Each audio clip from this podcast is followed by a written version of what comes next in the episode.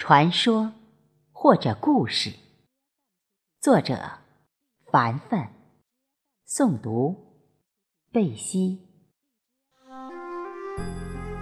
从放弃一首赞美诗开始，我多么想擦去那些缓慢的白云、草坡和羊群。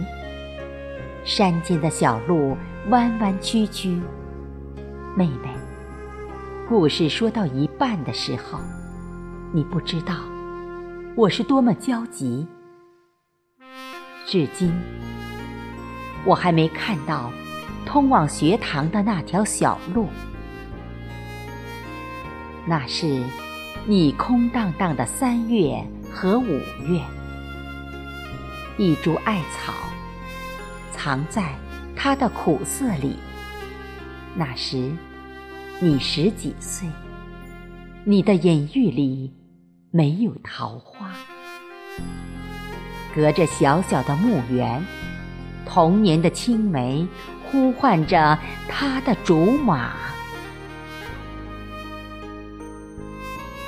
妹妹，你红肿的眼睛，又一次浸泡在失足落水的情节里。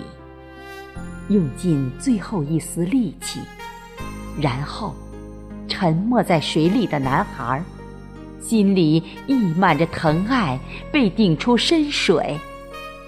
永远留在岸边的你，流不完的泪水里，滴滴都是遗憾和疼痛。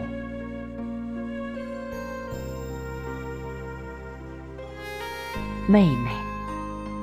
你的故事讲完的时候，我无声地握紧了你的手。一朵博尔翠的桃花，注定要怜惜一朵冰凉的雪花。